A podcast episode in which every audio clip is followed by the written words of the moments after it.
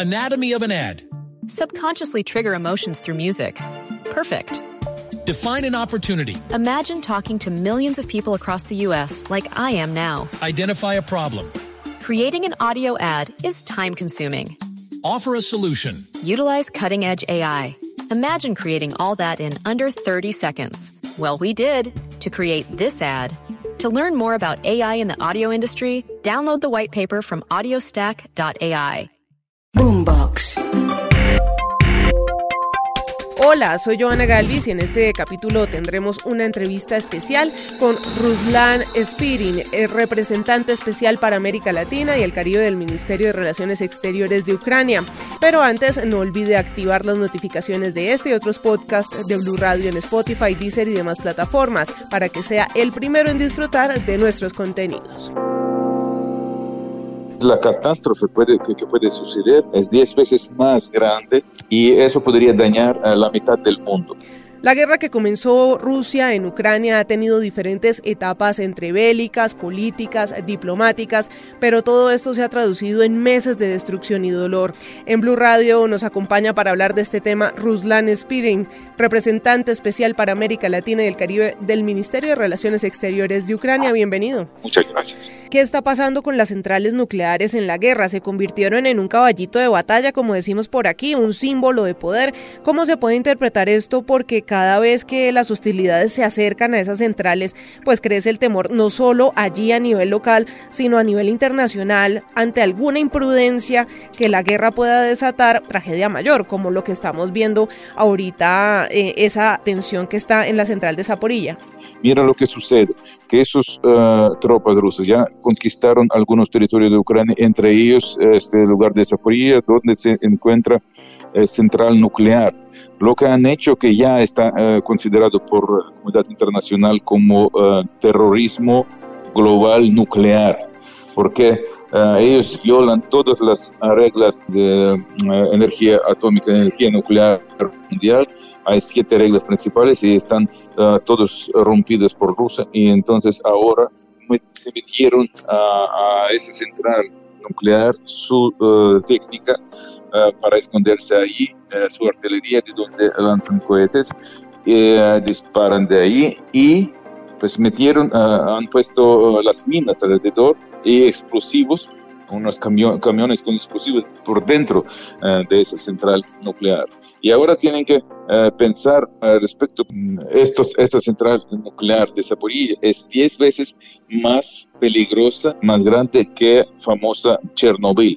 Esta central de Chernobyl explotó, explotó un reactor solo, todos recordamos esta tragedia mundial, y esta actual central nuclear de Zaporilla tiene seis reactores cada de los cuales es más grande que de Chernobyl. Entonces la catástrofe puede, que, puede suceder es 10 veces más grande y eso podría dañar a la mitad del mundo.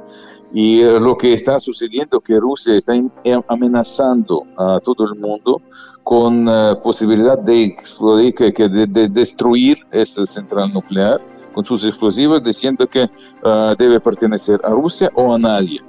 Eso se considera terrorismo uh, este, nuclear.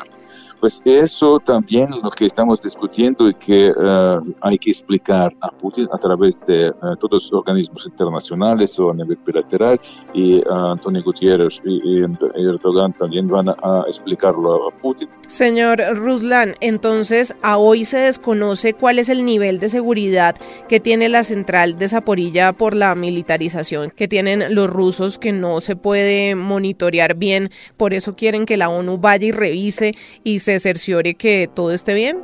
Pues justamente no, nada está bien, porque ah, puede explotar, explodir cualquier momento, puede ser destruido la mitad del mundo con eso. Y hay que explicar cada vez más, empujar a rusos que retiran sus tropas de ahí.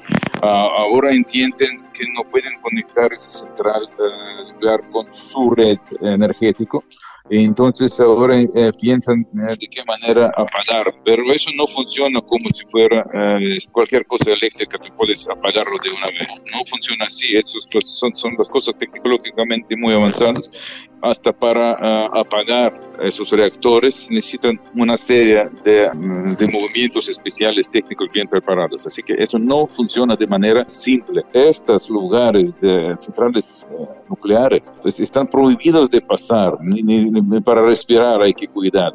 Ni, menos pues, eh, meter allí unas armas o explosivos. Así que de eso se trata. Y uh, nosotros entendemos que, uh, pues, por lo que hemos pedido ya de la ONU, de este organismo internacional de energía atómica, para que viniera con su misión a, a, este lugar, a esa central nuclear, para checar qué situación tiene qué sucede ahí, cuál es la situación, uh, cómo podemos sacar de este lugar los uh, militares y tropas rusas.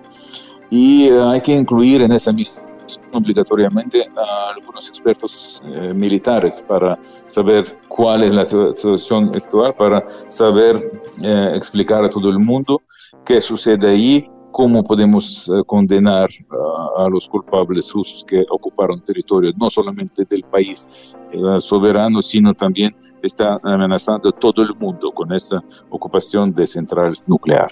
Esta central genera energía para parte de Ucrania. Esta central genera energía para la mitad de Ucrania, digamos así. Y eso ya sería suficiente porque este, la dimensión de Ucrania es el país más grande de, de Europa quiero preguntarle sobre otros actores que toman relevancia en este escenario diplomático, como el secretario general de la ONU, Antonio Guterres, y el presidente de Turquía, Recep Tayyip Erdogan. ¿Qué tan importante es la participación de estas dos personas para una salida a esta guerra? Justamente ellos llegaron a Ucrania, estaban en la ciudad de Lviv, en la frontera con Polonia. En sus personas muestran el apoyo de todo el mundo. Antonio Gutiérrez eh, habla de parte de toda la ONU y uh, nuestro uh, amigo y aliado este, presidente turco de su lado también nos apoya en muchas cosas, últimamente en especial para evitar la crisis alimenticia.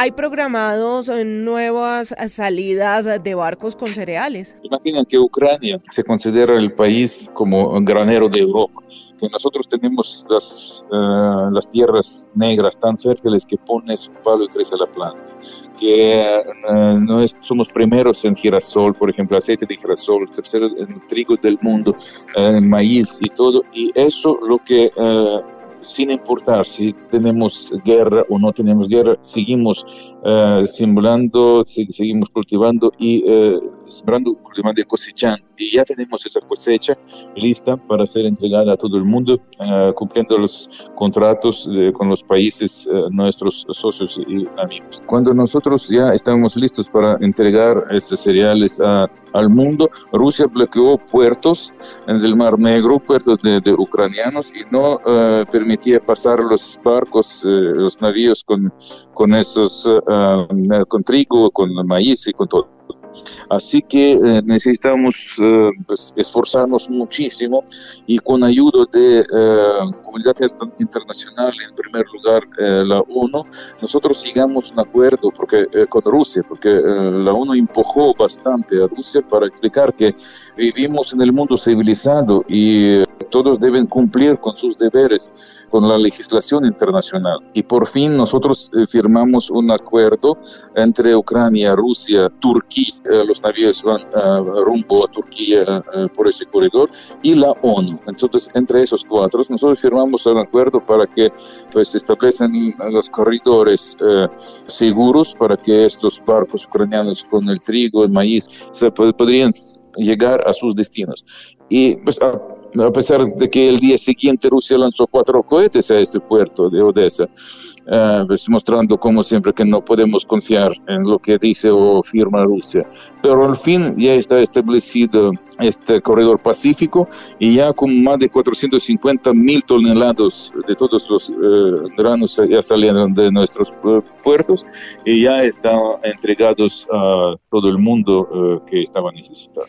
Gracias por estos minutos para Blue Radio en Colombia, por esa explicación de lo que está pasando en Ucrania, que ya está cerca de cumplir seis meses de esta guerra que inició Rusia en su territorio. estamos eh, muy agradecidos a nuestros socios y aliados. Que sea la paz mundial. Recuerde que puede escuchar este y otros podcasts de Blue Radio en Spotify, Deezer y demás plataformas. Activa las notificaciones para que disfrute de nuestros contenidos en cualquier lugar y momento del día.